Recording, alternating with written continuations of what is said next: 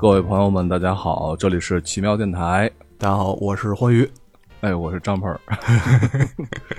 这个好久不见。对，其实我俩约这个节目已经约了得至少俩月了吧？呃哎，不止不止，从夏天开始，咱好像就开始，这得怪我，这怪我，这怪我，主要是怪我，其次怪你。就是一到有时间的时候吧，就会发现突然发现困了。然后一想吧，反正有老蔡的，我靠，嗯，对，这段时间这个老蔡勤勤恳恳，然后做了很多节目，还录了一些单口啊，确实不容易。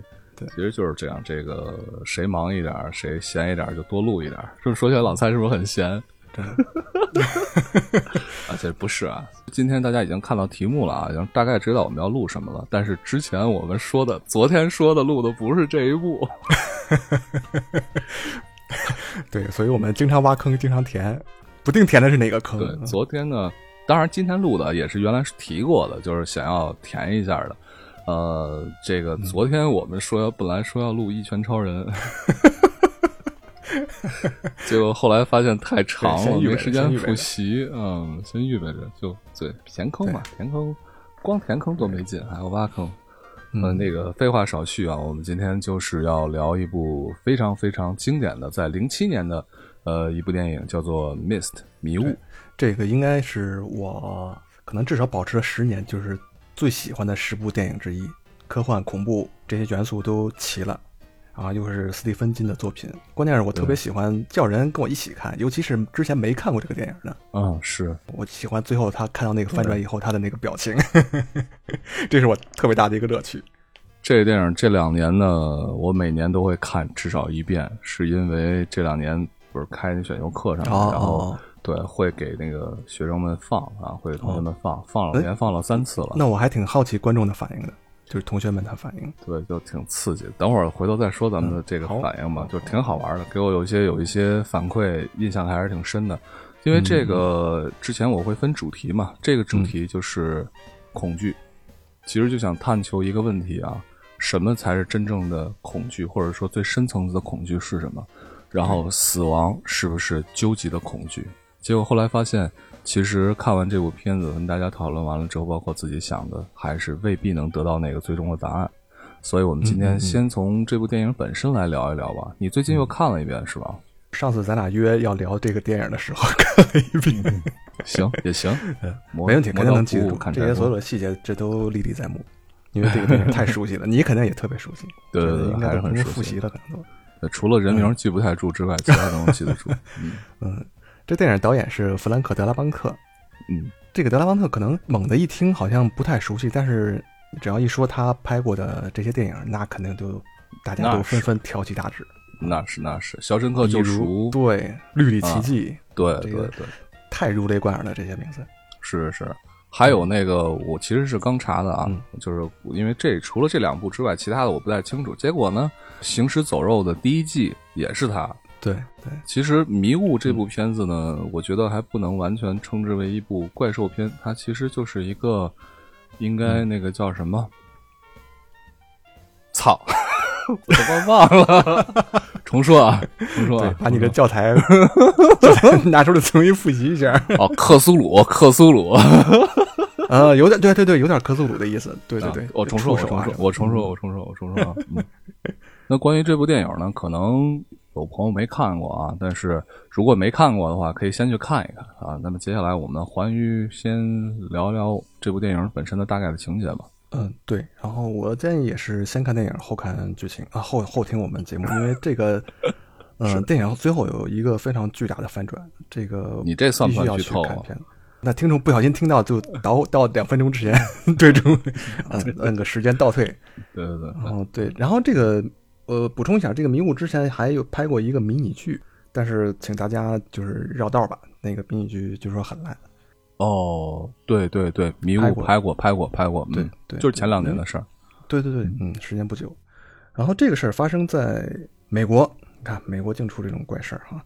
然后在缅因州，然后然后主角叫大卫，他是一个插画师，或者是画那种电影海报的这种一个艺术家。嗯，然后你可以在他那个电影开篇的第一幕里面，可以看到他的这个画室里面有很多他画过的作品。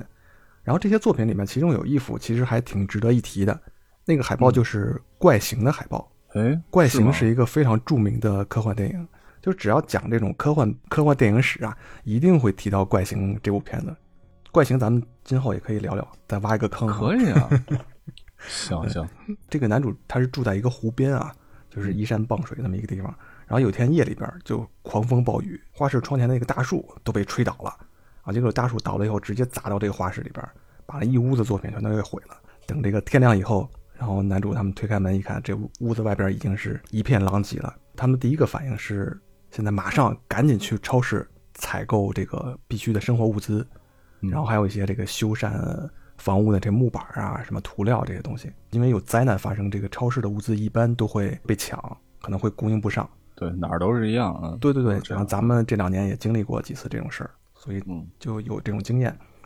然后呢，他们在这个查看情况的时候，就发现这个远处湖对面那个山里边啊，就飘着一层层特别厚重的雾。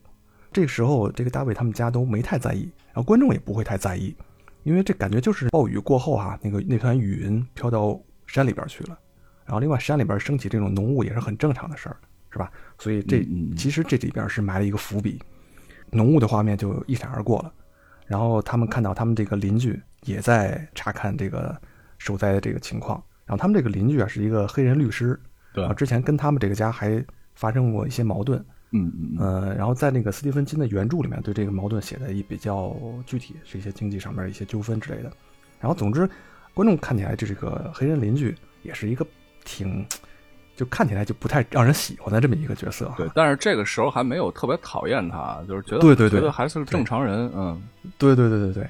然后这个邻居他家的这个车被也是被一个倒塌的树给砸碎了，所以他也得去超市去采购这些物资，然后就跟这个男主说，看能不能搭你们家车一咱们一块儿去买东西去。然后男主就觉得也行哈，因为这也是一个就是缓和邻里关系的这么一个机会嘛。然后男主也带着他的儿子，然后跟他们这个邻居三个人开着车去镇上的超市去采购。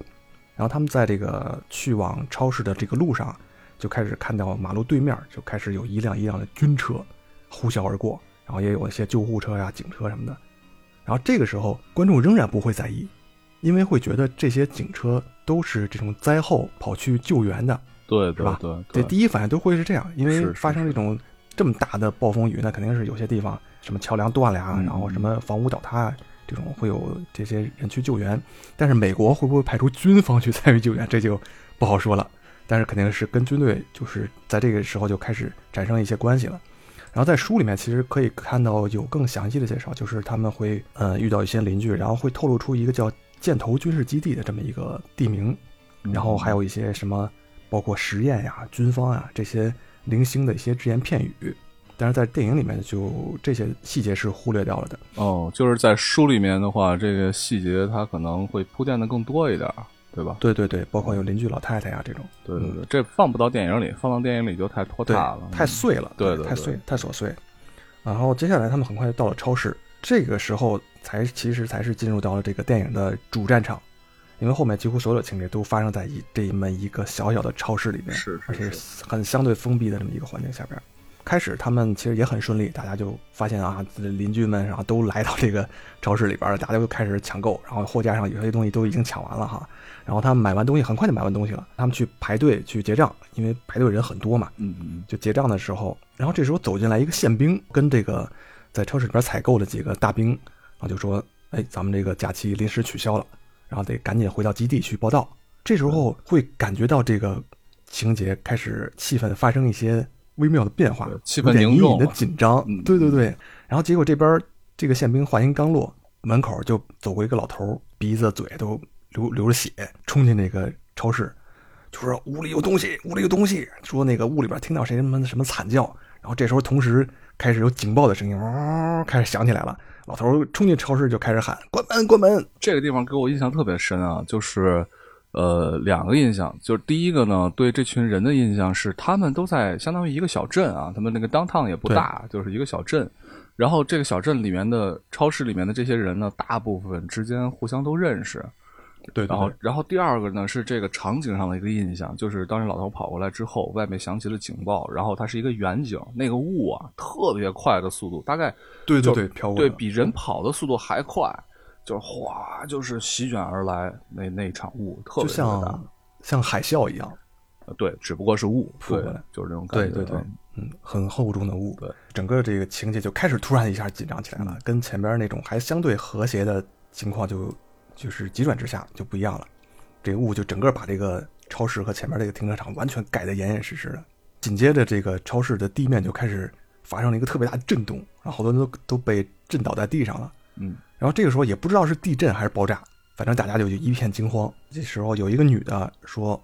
哎呀，我家里边有俩孩子，我现在必须得回家去。然后她就跟大家求救，看有没有好心人能把她捎回去。然后结果这个时候大家就大眼看小眼哈，没有一个人站出来。然后男主也说：“因为你看我这我也有孩子是吧？我不可能去给你冒这个险。”对，因为他那个去超市，他是捎着他邻居，实际上带着他儿子一块儿去的。嗯，儿子九岁嘛，九岁的小男孩，这时候已经特恐惧了。对。最后，这个男主也没有帮这个女的，然后这个女的就自己一个人推开这个超市的门，走进了外面浓浓的迷雾。她大概走了三四步，就已经看不见这个人了，完全引到这个浓雾里面去了。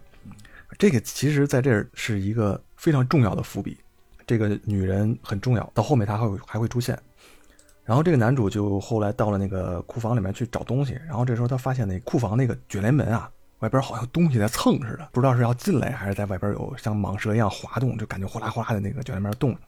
这个男主就去这个超市里面找那几个工人过来帮助修发电机，因为发电机呃出问题了。对对，电工说这个肯定是外边这个什么什么管道被堵住了，得上外边把那个得捅开才行的。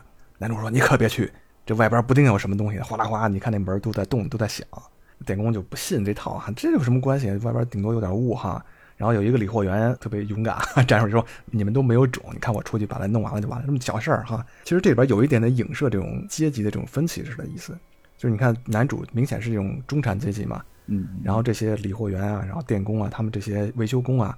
他们就是相当于社会底层的这些蓝领工人，可以看出他们之间这种缺乏沟通和不信任。对，其实这个矛盾这个时候已经开始能看出来一些矛盾的存在，但是还是那种特别特别特别小的事情。对，然后这个理货员抱着一点这种感觉有点仇富心理，这个阶级对立的态度，然后你让你看看咱们底层劳动人民的这个勇气 哈，然后他毅然决然的冲出了，就把这个卷帘门打开，然后走到这个屋里边。结果这个屋里边真有东西，这时候就出来一条巨大的章鱼触手一样的一个一个万足，就把这个小哥哥给卷到了屋里边去了。这些人都特别害怕，赶紧把这个卷帘门关住，然后跑到超市里边跟大家说：“外啊，完蛋了，完蛋了，外边有大怪物。”结果这个超市里边的人大多数都不信，尤其是他的这个黑人邻居。这时候黑人邻居的表现就让人觉得很讨厌了，嗯，就开始让观众不喜欢了，说：“你看你演这是什么戏？”肯定是因为咱俩之前不就有点矛盾吗？你现在戏弄我，这有什么意思？这简直太太幼稚、太小儿科了哈！超市里边这些人还基本上都是算理智的一方面。我觉得这个放在这个现实情况下也是这样。就你逛着超市呢，然后突然来个大怪物，这多半谁都不信。然后直到这个超市的经理跟他们进了库房，看见了被男主砍下来那个章鱼触手啊，这时候这个经理才相信，哇，这个还真有大怪物在这儿。怪物的真实的出现，其实就让。超市里面的这群人其实开始产生一种变化，而且这个变化是挺有意思的。他们更多的不是惊慌失措，而是超市里面的这些人开始站队了，开始分派系了。嗯，然后有一波就是以这个讨厌的这个黑人邻居为首的，就是认为这种超自然现象是不可能发生的啊！就算你看见了什么怪物，那肯定是你在紧张情绪下产生一种错觉、幻觉。然后另外一拨人就是以男主为首的，可以算是经验派或者实践派。他们就是相信眼见为实，那我看到有怪物，肯定就是有怪物，啊，他们所采取的措施就是开始搞这个积极防御，为了防御这个有可能到来的这种怪物的袭击，开始铸造这个工事。然后另外一拨人有一个神神叨叨的一个神婆为首的，可以算是一个宗教派，认为这些都是上帝的旨意，这些怪兽下来就是对人类的惩罚，啊，我们应该祈祷，祈祷救赎。这个值得一说的是啊，这个神婆呢，她是一个天主教徒，但是她是一个旧约的信徒，所以呢，她就是属于那种在她心里面会有那种异教徒的概念啊，会有那种因为旧约嘛，这个如果大家这个了解，因为我们了解的不多啊，说实话，这个也不敢瞎说，但大概的意思就是，呃，上帝是是是要降罪于人间的，人都是原罪吧，这些这些东西，然后。异教徒要受到惩罚的，什么什么的。这个终有一天会有这个什么新的世界末日，那就是因为别人触犯了上帝，什么什么的。哦，所以它里面提到过，本身就是这样的哈。对对对，就是就是新约和旧约其实差别还是很大的。在旧约当中呢，嗯嗯就相当于你可以这么理解了，就是一个原教旨主义者、啊，属于那样。因为我对宗教也不太了解，我以为是这个神婆我也不了解比如比如对圣经的一些曲解呃，不是曲解，它是旧约，它是旧约。嗯，啊。OK OK，然后这个以这个邻居为首的这个理智派就开始采取行动了。他们的行动就是认为怪兽不存在，我们现在要大胆的走到迷雾里面去找救援，而且还甚至他还带着枪出去了。结果很快，这几个人就都死在外边了。呃为什么知道他死在外边？是因为他们出去的时候身上绑了一个绳子。男主出的主意嘛，就是你万一到这个迷雾里面找不着回来路，你可以顺着这个绳子回来。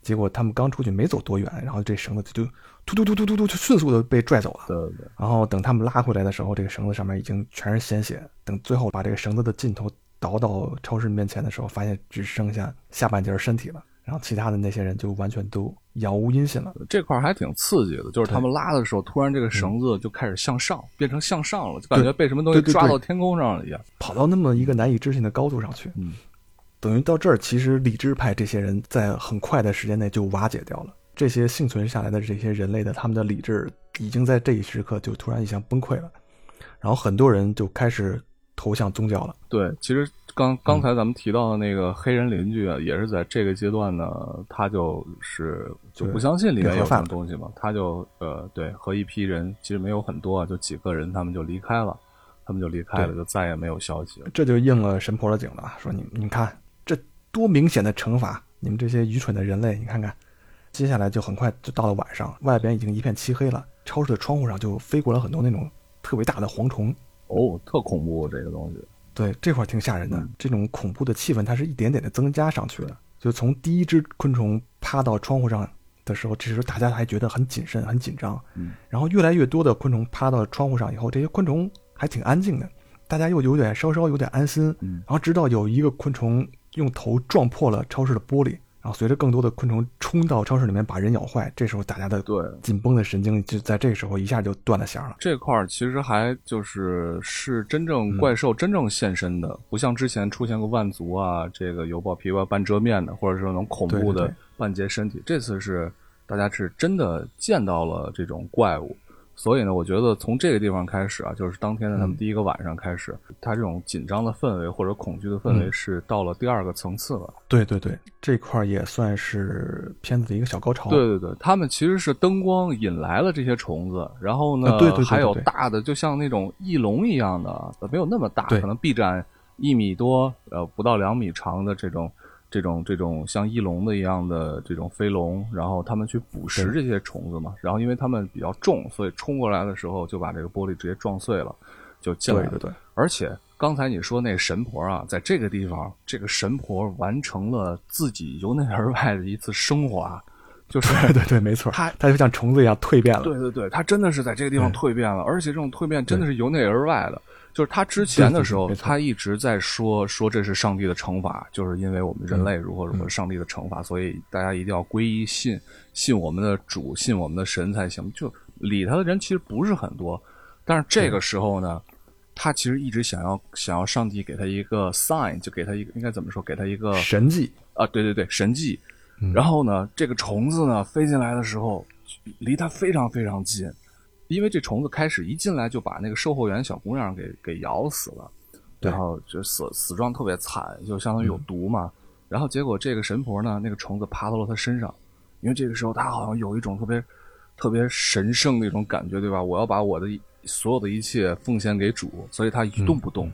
然后那个虫子就慢慢爬，慢慢爬，爬到身上爬了一圈就飞走了，也被很多人看见了。从这个时候开始，这个神婆真的就认为，坚定的、更加坚定的认为自己就是上帝的代言人，就是从这个时候正式开始的。嗯，对，没错。而且这波虫子危机过去以后，连这个神婆自己的装扮都变了，你就会发现他把这个，呃，这个就是一个应该是围巾吧，然后披在身上，就像那个圣经画里边那个圣母一样，特别像这种状态。我觉得他就觉得自己是圣母了。这个时是候是是是，他真把自己当成神了，侥幸逃过一劫。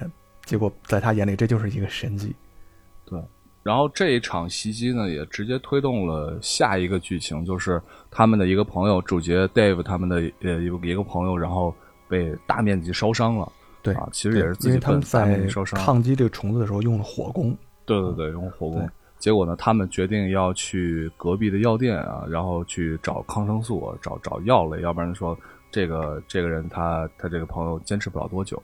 而且这个地方又出现了另外一个让人非常非常惊喜的一个角色，就是那个个子非常矮的那个店员。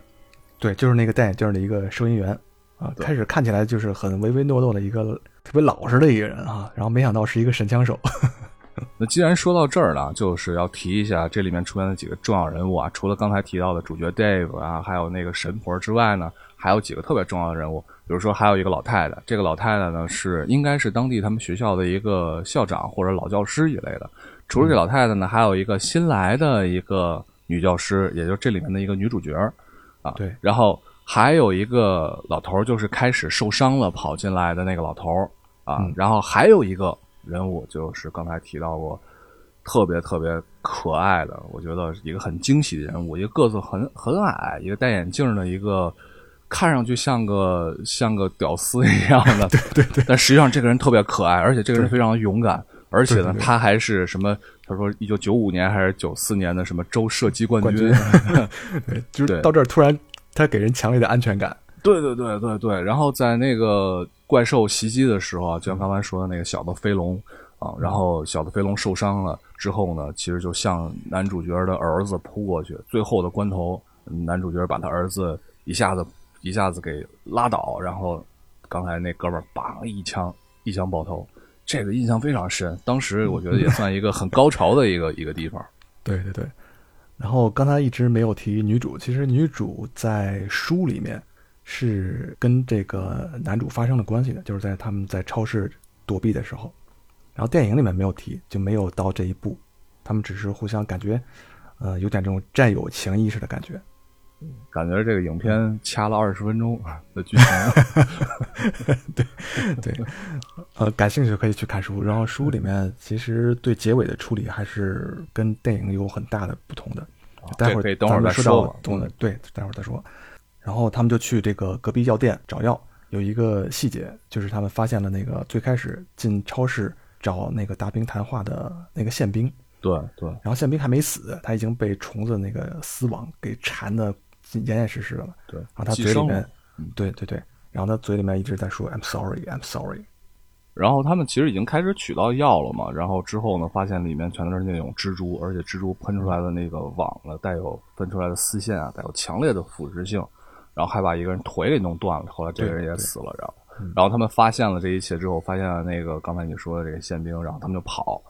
这个里面我觉得有一个特别特别恶心的镜镜头，就是那宪兵一下倒到地上，然后身上炸开了，对，炸开了，出出来成千上万的小的蜘蛛，蜘蛛特恐怖这个地方。嗯，然后后来他们就跑回去了，跑回去之后呢，他们就开始，就像你说，他们开始就想要去查找真相了。但是这个真相是特别残酷的一件事情。就从一开始的时候，有三个年轻的士兵，结果他们去找这三个年轻的士兵的时候，发现有两个已经上吊自尽了。于是他们找到第三个，而第三个士兵这个时候情绪已经崩溃了，因为他和前面我们提到过的被虫子咬了之后被毒死的那个女孩是一对恋人。对对啊，然后属于两小无猜的。这个士兵呢，也是从小在这个镇上长大的，其实所有人都认识他的那种。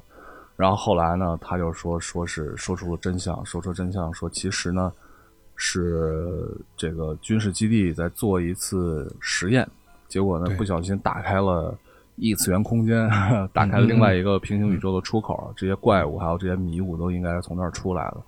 结果他们就想开始想要保守这个秘密，结果被人听墙根儿了。嗯，听墙根儿的就是从一开始，呃，最早跟他们去后面库房查看的那个红脖子，相当于修理工。对修理工啊，开始这个修理工其实还站到男主的这一边的，因为对对对他他们一起因为他去第一是冒险第一波亲眼看见这个怪兽的这些人，是是他是是相信这个事件的。是但是后来就倒戈到这个神婆这边去了，而且是一个特别死忠的一个粉丝。这个地方接下来的这一幕，我觉得是全片第二悲伤的地方，让人觉得，嗯，就是他们把这个士兵给相当于献祭了，对，给杀了。嗯，这个时候男主就就是还有跟他们一起去药店的几个人，就是他们就做了一个决定，一定要离开超市，因为在他们面前，现在最大的威胁已经不是外边这些怪物了。这段对话应该是就特别核心的地方，核心的一个一一些对白都在这个地方体现了。对，因为这个时候这个神婆呢，她已经开始有信徒了，有很多信徒。一开始那些懦弱的人们就好像找到了一个主心骨一样，呃，所以呢，在他们把这个男孩献祭之后啊，之后所有的这种氛围就马上出现了特别大的变化。他们休息了相当于第二个夜晚，第二夜休息完了之后呢，就是天蒙蒙亮的时候。清晨，然后他们就准备要离开，呃，但是离开的也很不顺利。他们本来呢，呃，几个人就已经把一些物资啊，就是一些生活的物资啊、水啊、食物什么的都已经打包好了。结果呢，这些他们在去打包的时候呢，发现这个神婆就坐在门口等着他们。其实神婆这个时候，其实感觉这个人他是挺能利用人们的这种恐惧的心理的。对。对这个地方都特别体现出来人性当中这种丑恶的地方，因为他相当于通过宗教就已经获得了权利嘛，他已经获得了权利。当他获得权利之后呢，他就觉得他自己所做的一切，首先他自己相信自己所做的一切都是正义的。对，所以接下来其实他是张口就来，之前是献祭了那个那个军人。如果说这个军人这个年轻军人的死啊，还是有原因的，就是他们会把自己的怒火释放到这些军人身上，因为你们是。呃，你们是罪魁祸首嘛？你们打开了这个空间的通道嘛？对吧？所以要把你干掉。但是这个时候就已经完全不是了。他张口就来说：“我们要那个男孩说的是主角的儿子，说我们把他献祭，然后呢，还要把那个那个年轻的女教师也要献祭。这都是张口就来的。对，这个时候其实他已经在释放着自己的这种内心深处的这种怨恨。对。就是他把自己当成圣母，但是在观众眼里，他就是一个恶魔。对，这个时候观就是所有的这个超市里面的人，他们陷入到一个与世隔绝的一个绝境里面去，所有人心里面只有恐惧。嗯嗯。然后这个时候，他们唯一的希望就是生存，或者是得到某种心灵上的慰藉。然后这个时候，神婆她所做的就是给这些害怕的人指一条明路。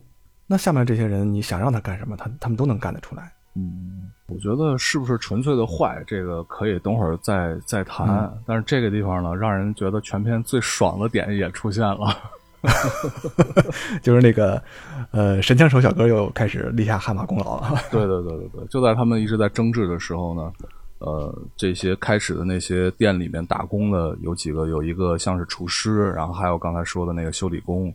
啊，就是相当于相当于之前是厨师亲手把那个年轻的军人给杀害了嘛。这个时候他们已经手持武器，开始就围上来了。然后呢，主角这一波呢，只有老弱病残那么四五个人。就在这千钧一发之刻，一声枪响，所有人都停住了。然后这个神婆腹部中枪，而且呢，这个地方我觉得特别的干净利落，就是也没有别的废话。开枪的是谁呢？就是那个个子很矮的、其貌不扬的眼镜小哥，直接第二枪爆头，就这两枪，所有人都安静了，所有人都安静了。然后这个时候，主角他们就拿着行李就走了。嘛。但是给我印象特别深的就是当时的这个超市里面的其他人的反应，其他人反应就是一下子不知所措了，你知道吗？他们刚刚跟了。一个救世主啊，对对对。对，然后这个救世主就被人爆头了。嗯嗯，对，这个地方你要仔细的去想一想，这个过程确实很讽刺，但确实也是特别特别的。你如果站在他们的角度上来说，嗯，你说他们心里面其实就完全空了，就是这种恐惧可能是不亚于那种不亚于之前怪兽袭击的恐惧的。对，如果说怪兽的袭击是。肉体的恐惧，那么他们这个主心骨的被爆头，那就是精神上的恐惧。现在就是灵与肉都已经完蛋了，所以最后相当于这个结尾的高潮也差不多也快出现了。对他们就走进了迷雾，然后呃说他们要上主角有一辆这个兰德酷路泽，没错嘛，没错，是吧？是吧？是是是，我记得特别清楚，Land Cruiser，对，我对车不敏感啊。OK，兰德酷路泽，然后，对，然后呢，他们就去去找主角的车嘛。呃，这个时候呢，枪里面的子弹反正已经不多了。之前总共说是有两两两盘子弹嘛，就是他们是左轮手枪，就是十二发。但是这个地方让我觉得他们上车的过程当中也有人死了，但是我觉得让我看挺不爽的，就是特别喜欢的那个眼镜小哥也死了。对对，然后我就很不爽。最后上车的呢，其实只有四个大人一个孩子，分别是老头、老太太、年轻年轻教师，然后主角 Dave 还有主角的儿子。他们开始其实还是主角开着车回家看了一眼，因为他有一个很明确的一个这个路的一个标识，然后回家看了一眼。然后发现所有的地方都已经被蜘蛛网完全覆盖了，在他家的门口，就在柱子上方，然后有一个已经被包成茧的一个女人，就是他的妻子。这时候觉得已经是哭都哭不出来了，然后他们就开着车漫无目的的，然后一直向前方驶去。这个地方那个音乐，不知道你还记不记得那音乐？哎，我都说不出来，那应该算什么风格的风格的音乐。特别特别的伤感，然后悠特别悠远，而且呢，特别的有种神秘的气息。对对对对，然后他们对他们所看到的一切都特别特别的，就是毫无希望。而且我觉得最让他们崩溃的是，他们经过一个路口的时候，开始车开始震动，就咚咚，就像是什么呢？就像是那个《侏罗纪公园一》里面他们在车里面震动，然后霸王龙来了一样。那个可比霸王龙厉害多了，大概有多高呢？大概我觉得起码有上百米高，得有，起码有上百米高的一个怪物啊，巨大的怪物，哎，有点像那个形状，有点像 AT-AT，星球大战里边那个步兵车，是的，是的，是的，是的，还很像那个达利的画里面的那个那个长角象啊，长角象的那个那个东西，然后身体不大，但是腿特别长，然后身体对对对对对对对，然后就是相当于从他们车前走过，就一切都绝望。然后所有的路上，然后一些废弃的车辆，就是这样，最终车没油了。嗯，其实这也是他们开始的时候预见到的。他们开始说我车里大概有多少油，大概能走出多远。然后他这个时候呢，车没油了。四个人其实也没说话，对了一下眼神，然后他们就等于达成了一个共识。对，特别恐怖的一个沉默在那。因为男主手里边还有一把枪，对，枪里边还有子弹，然后所以他们就做了一个决定。要与其被异世界的怪物吃掉，那还不如咱们自己带着人类尊严死掉。然后就由这个男主来执行最后这一个行动。对这个地方特别艰难的部分呢，是有两个。一个艰难的部分是，他们枪里面只有四发子弹，但是呢，大大小小加起来有五个人。第二个特别困难的就是有他的儿子啊。对，嗯，不仅是有有他的儿子，这然后这四个人都是他的战友啊。然后有一个甚至是有，尤其在书里面那是他的情人，所以他要亲手把这个四个人都用枪打死。对这个地方的处理是一个中远的一个镜头，镜头应该是比较远的一个镜头吧。然后呢，这整个车从斜后方开始拍，然后呢就听见车里面砰砰砰砰四声枪响，其实挺快的啊，它不是那种。对。呃，有什么持续性？就相当于连着四声枪响，四个闪光，嗯，过去之后停了两秒钟，接下来就是男子撕心裂肺的哭喊的声音。对，然后这个时候影片的配乐也结束了，就是一片寂静声，只能听到这个男主角自己大叫。这个时候他们又听到了，不是他们啊，这个时候只有男主自己了，就听到了远处传来的轰鸣的轰隆的声音，就像那种怪兽的声音。嗯嗯。于是呢，他就走下车去。然后呢，其实看着特别特别揪心啊！嗯，他这个时候拿着空枪对着自己嘴塞到嘴里面猛猛扣扳机，当然也没有子弹了。对，他走下车去，然后面对车，闭着眼睛，然后把手撑到车上，就说：“来吧，来吧，来吧！”就是意思就是你赶紧把我吃掉就拉倒了。对，其实这个时候你会觉得这个男主他这种也是一种真正的勇敢，就是他把这种最困难的死亡留给了自己。把这种这种解脱式的有尊严的死亡留给了他的同伴以及他的孩子。对他就是一个悲情的英雄，对，然后每一个人都会敬佩他，都会同情他。至少到这个时刻，他还是 一个是的，对，悲情英雄。对，最后呢就只剩下悲情了。对，随之而来就是一个全片最大的一个，甚至可以说是很长一段时间，几年之内电影界的一个最大的一个反转，可以这么说吧？我觉得，反正在我心里边 没有什么问题。我觉得，我觉得每个人都可以有自己的判断嘛，就从你的观影的感受，我觉得从一定的角度来说，啊，没有错。尤其是当你特别沉浸的看这部片子，就特别投入的、沉浸的，第一次看这部片子，看到这个时候。远处的这种轰鸣声慢慢靠近了，对，因为我和男主都以为会是终于迎来我的死亡了，我的终点到了啊。对，这时候就在想到底是由什么样的怪物来结束这样的一一个悲剧的故事？那其实都已经不重要了，就肯定是一个怪物。对，可能最多就是观众我们站在一个看电影的角度，可能想看看这个怪兽是一个什么形象，它可能终于出现特写了。等等，这种对，然后没想到，对这个男主就 向着声音的方向看去。我觉得可能啊，我就后面之后我想过好多次，就是在男主的概念当中，他从来没有想过他能看到比任何的怪物更加恐怖的场景。嗯，这就是从迷雾当中有一束灯光打来，然后片刻之后看到了一个坦克的炮筒，接下来是整个坦克的全身，对，然后一辆坦克。M 幺 A 幺从他的身边驶过，然后坦克上士兵在看着他，后面呢就是坦克的车队，然后就在这个时候呢，整个的迷雾就慢慢的，而且散的速度很快，相当于很快的散去，感觉被这个坦克推掉了一样。对对对，然后他看到了后面很多的车队、军队，然后呢有火焰喷射器的士兵在灼烧这些巨大的蜘蛛的尸体。然后，所有很多很多怪物都被干掉了，然后军队开始反攻。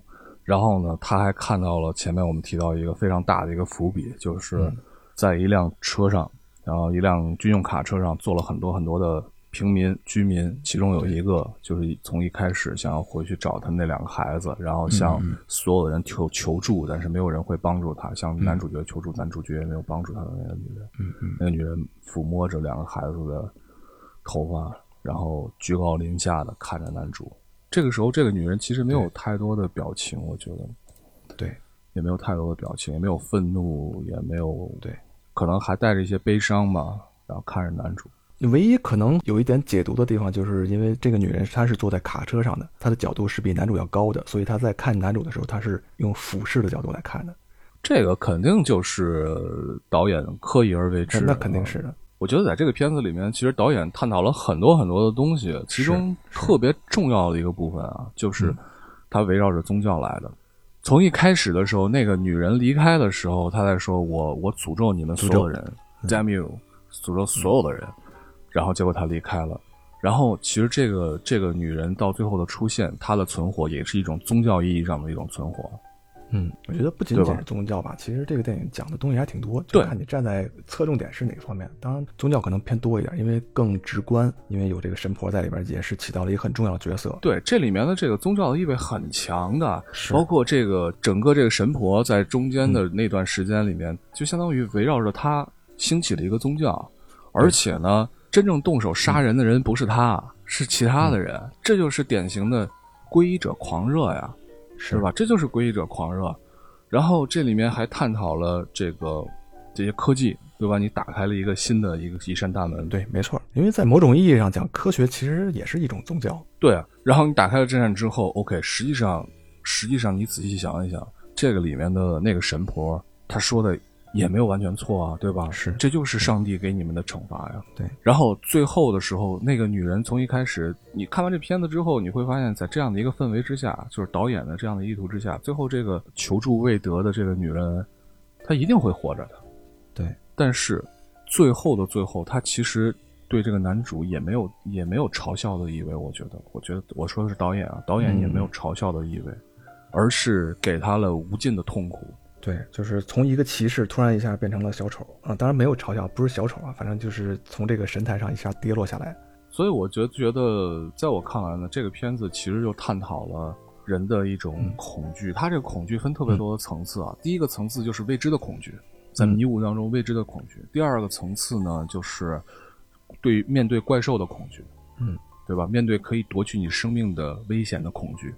第三个层次的恐惧就是对于宗教的恐惧，宗教狂热的恐惧。嗯，然后第四个层次的恐惧就是最后男主面临的恐惧，对真正的情感、对自己的爱的恐惧，就是你他亲手葬送了他所爱的所有的一切啊，相当于恐惧其实是人最原始的本能，你后面的所有的自由啊、信仰，其实都是后面发展起来的。当人类降生到这个世界上，包括一个新生儿或者人类刚刚出现在地球上，最初面对的情绪应该就是恐惧。这么说吧，这个哎是应该是澳大利亚还是美洲？啊，美洲，美洲之前呢有这么几种动物啊，有几种动物是不怕人的，因为它面对人不知道人是什么，或者不知道这个新来的这些移民是什么的人，然后呢他们不害怕的，所以他们失去了本能的恐惧的能力，后来呢就被。就被弄灭绝了，灭绝了，就被灭绝了。猜到这个结局。你刚才说的，我非常同意啊，就是恐惧是一个族群，或者说是一个种，一个一个物种，嗯，它能够繁衍存活的一个特别特别基本的一个能力。嗯嗯嗯，除非这个物种它一直生活的环境是那种丰衣足食的环境，对，否则的话，它必须得诞生恐惧，或者或者从另外角度来说啊，就是因为进化它是不分方向的，进化是没有方向的，嗯。它可能进化出来，有些族群进化出来恐惧，有些进同学，有些同学，有些族群 没有进化出来恐惧。那么随着历史的发展，随着时间的发展，没有进化出来恐惧能力的族群或者个体，他们就不具备生存的优势啊，他们就。他们就失败了，他们就在进化的战争当中失败了。其实人可能生活在现在这么富足和平的一个年代，很少能接触到恐惧。但是人是其实是从内心身体是渴望这种恐惧的，要不然就不会出现这么多恐怖片儿，这些这么惊险刺激的游乐园，然后还有一些人玩这种感情游戏啊什么，都是人在追求这种恐惧带给人的这种最原始的一些快感。就是人是不能失去恐惧的。呃，人可能是在追求恐惧感。然后呢，不追求恐惧的结果，那什么情况能够给你给你感受到恐惧感，让你的这个感受更加多样性？有没有一个这个直接的恐惧恐怖的后果呢？就是看恐怖片嘛，就是你去玩你去玩鬼屋嘛，我操！对对对，对 这个这个片子里面啊，当时看的时候呢。嗯，其实每次看的时候，包括一些细节啊，感受都不太一样。而且呢，这部片子我大概就是零七年或者零八年的刚出不久我就看了。嗯，那个时候十年前看啊，和十年之后已经为人父母的是这种状态看，感受更不一样，肯定不一样。就是你看完之后，最后那一幕啊，当你有代入感的时候，你都他妈不敢想，你知道吗？都不敢代入，是，对吧？嗯。你说你有个姑娘，我有个儿子，咱们都是都是都是一样这种感受，你根本不敢代入，想都不敢想，是想都不敢想。就是看有一些片子，你会想，如果是我会怎么样？这个片子，如果是我，我操，我不知道啊，就是就敢想都不敢想，特别恐惧。就是你自杀也是错，你把你自己的最爱的打死也是错。啊，这个片子其实男主几乎从片子自始至终，从电影里面来说，他没有做错任何事情。对。就是从一开始的时候，他没有帮助那个那个女女人回家，我觉得是正确的选择。如果我的话，我也不会。那肯定。如果是我一个人的话，我只能说有可能啊，我只能说有可能，因为对，因为我也不知道在极端情况下我会我会有多高尚或者有多卑劣，我都不知道。其实没有人敢这么说的。就是他每一个行为遇到的每一个危机，在做每一个决定的时候，在观众看来都是正确的。然后我们会佩服他的勇气，欣赏他的智慧，对，然后又有坚定的信念。但影片最后受伤最大的就是他，这是最绝望、最悲剧的一个人。对对，所以这个结尾好的地方就在于，他是被一件好的事情引进来的。你说我我这个好的意思就是说，军队来了，赶走了迷雾，消灭了怪物，然后给活着这些人带来了安全和希望。对，但这恰恰却是男主角最害怕的一种情况。这个跟原著比起来太有力量了。嗯，原著是怎么样的结尾啊？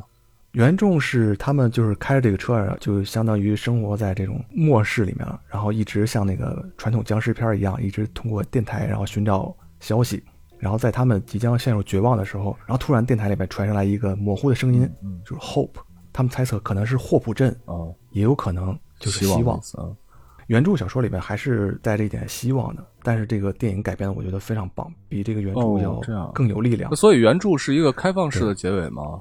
呃，也算是应该是一个开放式的，就是也没死。但是我觉得也符合当时的这个主流的价值观吧，因为这个小说是一九八零年的。那么现在看起来，那可能在大家看多了这种文艺题材，觉得最后大家找到希望了，可能是一个不太让人眼前一亮的那种结局。你要这么说的话，我觉得电影结局太牛逼了，而且哪怕放在十年后的现在啊，出现这样对依然很棒，对依然非常厉害。就是他很冷峻，对对对对对，就是说，我觉得这个男主就像你说的，他没有犯错误。如果是我的话，我也不会帮，因为有孩子在，有孩子在这儿，不可能 冒着孩子的危险我去我去帮助你，不可能的，我做不到，不可能。而且当时其实已经知道外面有危险，因为有已经有人开始这个这个受伤啊什么的。我觉得，我觉得做不到，所以呢，嗯，后面这个活着的这个女的吧，我觉得她是幸运的，但是我也不喜欢她，就是，嗯，人家不帮助她，从一开始的时候，她就诅咒别人，你凭什么呀？你凭什么跟我在这道德绑架呀？真的，我真的，你凭什么道德绑架呀？你，对吧？人家帮你是情分，不帮你是本分，凭什么呀？可能人情绪到了这个时候，他可能会说出这种吧，这个不太好说。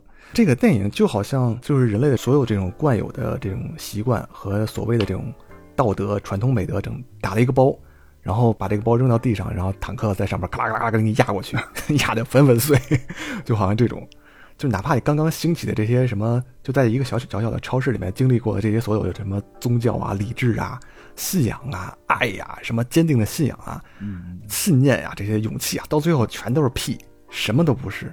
这个片子里面，我觉得有这么几个人物啊，或者说几个几个这个角色的团体特别有意思。一个呢，第一个特别有意思的就是那个黑人律师。嗯，其实这个黑人律师啊，从一开始的时候呢，他并不是真的不相信没有怪物，而你能很清楚的看到，他实际上是心里面已经非常非常恐惧了。他就像谁呢？他就像。《哈利波特》里面的第几集？第五集、第六集里面的 那个，好吧，就是像那个《哈利波特》里面的那个魔法部，那个魔法部，那个《哈利波特》的魔法部的部长呢，就是坚称坚称伏地魔没有出现，但实际上都已经各种证据了，但是他们就坚称，就是因为他们内心非常的恐惧。人啊，就愿意相信自己相信的东西。对，人其实有一个特性啊，这个特性特别简单，说起来就是趋利避害。对这种趋利避害，不光体现在人的行为上，不是说我生活啊，我平时我去逐利啊，我去避免我的损失啊，不光是这样，更多更多的时候，其实在每个人身上都有，他有一种心理上的趋利避害。心理上的趋利避害的意思，就是要将行为合理化，就是，因为他如果说他的心里不认同他的行为的话，他其实会感到痛苦的，明白我的意思吗？明白。所以呢，所以当他。去做一些行为的时候，他会从心理上让自己的行为合理化，那导致结果是怎么样的，也取决于具体的结果。其实我们平时都会做这样的事情，对吧？比如说我们该做一件事没做呀，然后心里面自己安慰自己，然后呢，自己给自己找借口。本来他妈的应该早就两个月前就应该录节目了，是吧？啊，心里面找了各种借口，这这这这就是这就是那个合理化的一个结果。其实人啊，特别会骗自己，对，真的没错。但是归根结底，你也很难真正的骗过自己，你只不过是在说服自己相信而已。一个是这个，其实这个逻底层逻辑是一样的，包括这黑人律师也好，还是包括中间那些皈依了神婆的这些普通民众也好啊，心里都是一样的，就是他们要让自己的恐惧找到一个出口，他们要给自己充足的理由去让自己去信服一些什么东西，对吧？然后这个。这个神婆说：“我们要怎么怎么做，我们就要得到，就能够得到救赎。我们现在皈依我们的神，皈依我们的上帝。然后呢，我们现在，我们现在把这个年轻人军人献祭，我们就能如何如何。那个时候的这些这些人们啊，其实他们对这个年轻军人的处决，实际上是对自己的一种安慰。对，就是源于恐惧。其实你看啊，比如说以前在历史当中发生过很多的事情，都有这种皈依者狂热的感觉。”对吧？都有归依者狂热的，就这种这种背后的逻辑在里面，就是我新加入的，我新加入的，所以我要更加的，对，更加的显出我的激进才可以。太多太多这种事情，打比方说法国大革命，对吧？法国大革命杀了个人头滚滚，嗯，为什么呀？嗯从一开始的时候，可能那些那些人没想杀这么多人，到最后他们也被裹挟了呀，对吧？你要是不杀，你就不革命，其实是一样的道理。所以这东西，这种人性的这种可悲的地方啊，也咱也别说，咱们到那个环境之下，咱们就一定一定会如何，一定会成为英雄，狗屁，不一定。我跟你说，真不一定，不一定真不一定。。这种规者狂热可能会发生在你的身上、我的身上、我们身边的人身上。对当然有可能。你在这种在这样的一个封闭的、具有恐惧的一个超市里面，嗯，其实它已经礼乐崩坏了。说实话，对，里面你看，有人被怪兽袭击而死，从一开始那个小伙被拖出去，被那个万族拖出去而死，嗯然后有人在这个被这个大虫子叮咬而死，嗯有的被蜘蛛抓走死了，有的就死在门口被切成两截，嗯。还有还有一个是那个应该也是学校的一个女教师，嗯然后吃了安眠药，对吧？自杀了，嗯，各式各样的，还有死在自己人手里面的，对，各式各样的这种死亡，这个时候已经其实就是履约崩坏了。在这种时候呢，这个我就在想啊，如果如果这个时候呢，不是有主角这么一波人存在，而所有的人都信奉了这个神婆，嗯有这样的可能性吧？有可能如果这个时候所有的人都信奉了这个神婆之后，嗯他们是否还能在这个神婆的带领下，嗯，来来坚定活下去的信念呢？很有可能呀，很有可能他们一片安静祥和。安静祥和倒是不一定，但是如果按照这个顺这个顺序想下去的话啊，这个神婆如何去维持她的统治呢？她也一定会，比如说啊打比方说，嗯嗯我我没看过剧集，我也没看过原著，我我不知道剧集拍了多久，拍了几天，因为电影里面就只只是两天的时间嘛。如果这个时间更长一点，比如说两个礼拜，嗯，这种你说的祥和的情况有没有可能出现？嗯我觉得也不一定，因为那个时候肯定大家还会有各自的想法，然后可能还会有新的反对神婆的人出现。这个时候呢，神婆为了稳固他的统治，实际上就还是一样会继续献祭的。他他那个时候他的这种所谓的神的代理，就成为他的私欲的这种私欲的一个一个一个一个一个武器了呀。嗯，一定会，即使没有敌人，神婆也一定会创造出来敌人，因为他创造出来敌人，再把敌人消灭，这个过程就是他在加强他的统治的过程。对，这个故事在现实中发生的太多了，对吧？对啊有敌人要上，没有敌人，我们制造敌人也要上嘛，嗯是都是这个道理。接着你刚才那个话说啊，就是如果这个时间再延长的话，那么他们出于对生存的这个第一目的的考虑，那肯定是开始有人种粮食，有人发展科技，就是社会分工会继续深化，政治上面的结构也会越来越复杂，很可能会出现你刚才出的这种情况。嗯他们怎么生产粮食？在大雾当中怎么生产粮食？就是在一个超市里面，他一定会想办法，就是生存下去。啊对啊就是如果这个只是在这一个小小超市里面，他们一定会想办法。啊然后还有考虑到人类繁衍这个延续的问题。你就是打个比方嘛，对，所以你想，如果这只是仅仅是一个封闭的小超市，那我们把这个范围稍稍扩大一点点，就是这个地球在这个宇宙里面不就是一个小小的封闭的小超市吗？这些人类就是这么几十亿人，生活在这么广漠荒凉的宇宙里面，他们应该是内心存在很大恐惧的。但是你看我们现在一个个的，然后自信满满的，然后这里面所有的这些什么宗教、政治，那一定就是正确的吗？嗯嗯，我觉得这个里面还和你说的这个可能还是有所差别的，当然会有就是不一样嗯在这个片子里面的一个，它还不光是封闭的问题，它还面临着时刻面临着外部的压力的问题。但是宇宙里面就没有压力吗？我们太阳系都没有出去呢，你不知道外面有什么东西。你到嗨，你要这么说，那你没有 一个确实的证据啊 嗯，对啊嗯，你没有一个确实的证据啊，对吧？你说这多少多少亿年以后，这太阳要毁灭，这对吧？地球要毁灭，那给你压力了吗？那现在我们就是处于这个迷雾刚刚到来的初期嘛，就是是吧？这后面的这个危机还没有来，不一定。因为因为我最近又看了一遍《三体》啊，所以所以所以老想这些事 想的事儿太大了，想的的太大了。你想的太远了，我去！为了人类能在以后的宇宙时代生存，我们要先努力读书。对嗯，对对，这个我刚才说了，它还不光是一个封闭的问题，就是之前咱们不是也聊过嘛，像、呃什么那个 wave 那个浪潮实验，吧？对对对还有什么？你说那叫什么实验？洞穴实验。洞穴实验其实它都是把一批人，然后放到一个与世隔绝的一个相对封闭的环境下面。对，呃，它是一个社会学的实验。其实那些实验都挺残酷的。对。后来对这些参与实验的这些志愿者造成了就一生都难以弥补的这些心理伤害。对这种封闭的环境呢，它里面会产生他们的游戏规则，会产生这种对抗斗争，然后对资源的争抢，那是一定的。从这一个角度来说呢，我觉得你把这个宇宙呃把把地球呢当做一个封闭的实验场是没有任何问题的。是，但是这个片子里面 更多的压力是来源于外部。嗯，我觉得在就是说，这个女这个女人这个神婆啊，嗯，她的权力的由来实际上是由外部的压力而到来的。从一开始如果没有外部的压力，我觉得她不会的，她没有那么强的能力能够，比如说只是一个单纯的封闭的世界，我觉得她没有那么强的能力，就是因为外部有压力，外部的压力使得他们就已经生活在生存和灭亡的边界线上了。所以你看啊，这个导演啊。在这个片子里面的这种宗教的东西，它其实它有矛盾的地方。就我不是说我不是说叙事上的矛盾啊，嗯，我是说它有这种这种对于宗教上的矛盾的地方。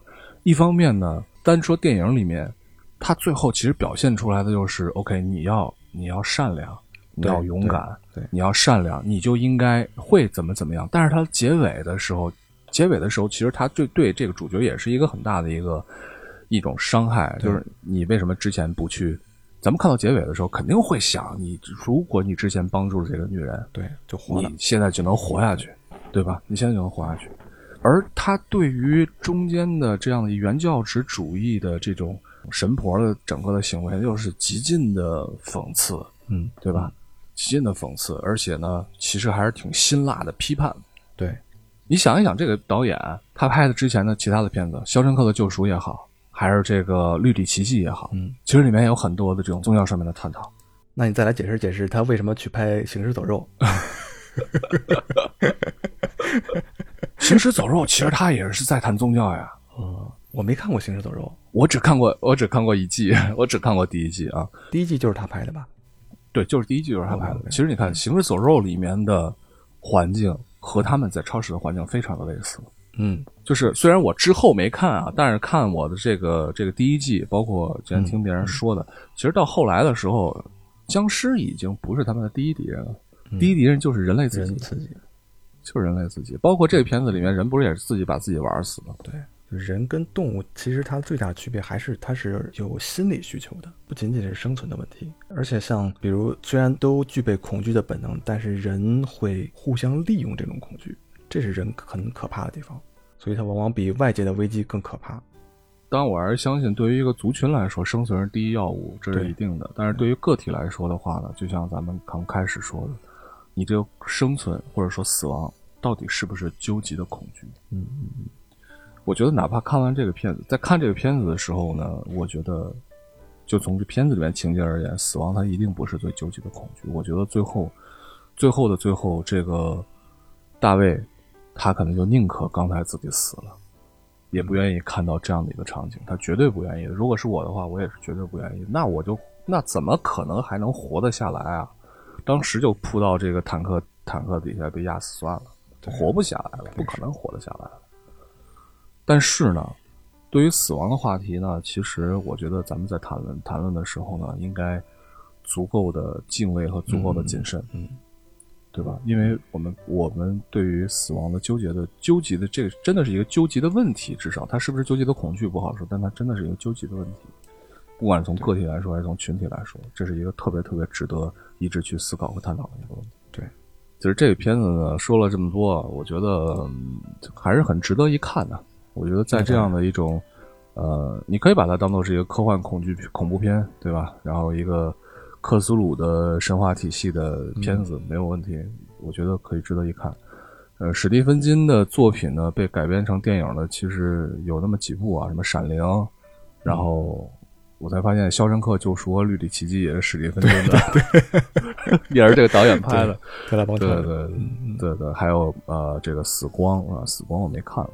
这片子值得一看，所以今天也是跟大家来聊一聊，来推荐一下。但是呢，这个片子可以解读的余地很大，这个里面还是对于人性的东西其实它还是没有藏着掖着的。这里面对于人性的讨论是特别特别直接的那种讨论，对对对对对，是很辛辣的，嗯对，直接的，给你撩开之后看的还是很清楚的，毫不不算是那种，对，不是那种特深邃的那种啊，不是那种特深邃的、特文艺的讨论，不是啊，所以其实观看的时候呢，也没有什么，也不会造成什么瓶颈，而且呢，整个片子的节奏、氛围，包括它的音乐。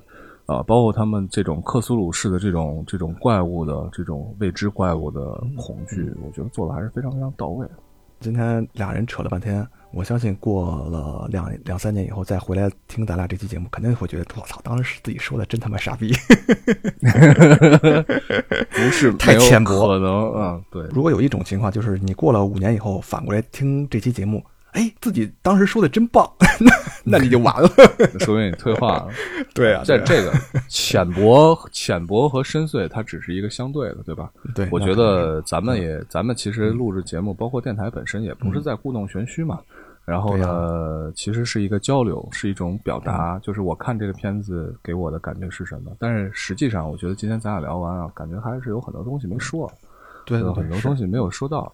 呃，这个当然，一方面嗯呢是时间限制啊，更多的呢是个人积淀还不够啊，我觉得是这样。包括里面宗教的部分，有些关键词出来以后就不太敢说。呃，对，只能简单的简单的聊一聊。嗯对对对但是咱俩也很好久没聊天了，是趁这机会，咱俩好久没聊天了。嗯，之前也说有一些有一些片子在录啊，有片子想要录一录。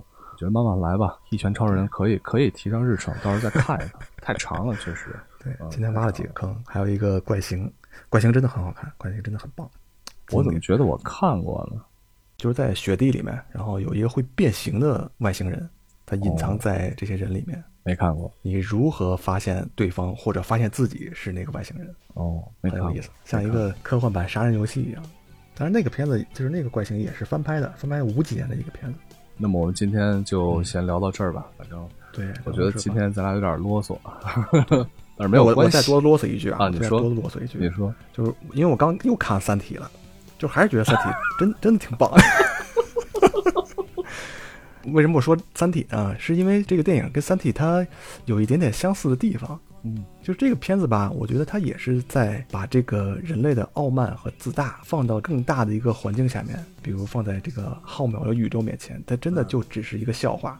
不管你多严肃、多认真，它就是一个笑话，甚至连笑话都算不上，它就是一个原子，一个尘埃。嗯我觉得《三体》啊，咱们找机会一定得聊一聊。但是《三体》太难了，，太难了。《三体》咱们要聊的话，就要把这个老蔡、大大黄舅，黄舅然后贾老板，咱们一块儿对拉上一块儿聊个群口，对吧？我觉得到时候到时候说，反正这个这个坑有点大，咱慢慢填，行吧？今天就说这么多。然后《迷雾》零七年的这部电影啊，然后再次再次推荐给大家。那我们今天就到这儿吧。好，好了，大家这个可以扫描我们的在屏幕下方的二维码，然后呢，可以通过这二维码呢加入到我们的讨论群里面。在这个群里面呢，大家就聊电影以及电影相关的地方。在群里面不会有那些乱七八糟的太多余的废话，也不会有那些成天拉拉你做投票的、成天做广告的，完全没有。这是一个很纯净的地方。对我们群里边也没有神神叨叨的神婆。呃，对，但是有神神叨叨的欢愉，然后欢迎大家去调戏啊。好。今天节目就到这儿，非常感谢，拜拜，拜拜拜拜。